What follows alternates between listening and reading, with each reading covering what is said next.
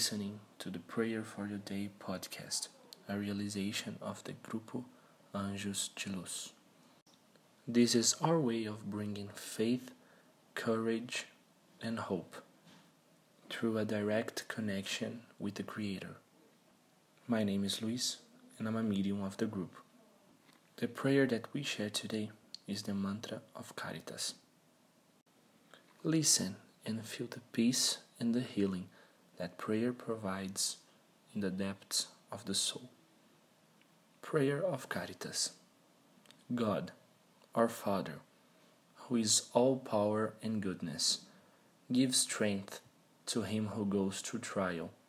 Give light to him who seeks truth. Put compassion and charity in the heart of man. God, He have the traveler. God, He gave the traveler the guiding star, to the afflicted consolation, to the sick the rest. Father, give the guilty repentance, the spirit the truth, the child guides, the orphan the father. Lord, may your goodness extend over all that you have created.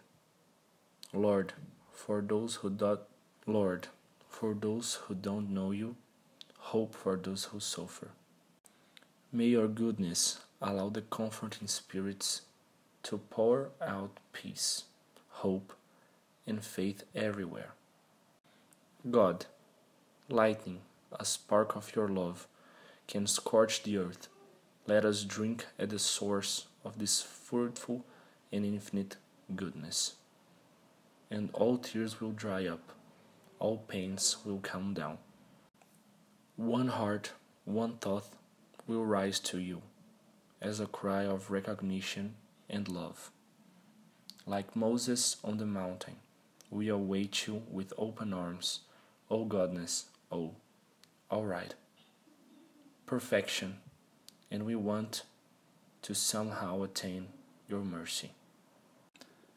God gives us the strength to help progress so that we may ascend to you. Give us pure charity, give us faith and reason, give us the simplicity and humility that will make our souls the mirror where you pure holy where your pure holy image will be reflected. That's the way it is and so it will be. Pray and watch always. Light peace and well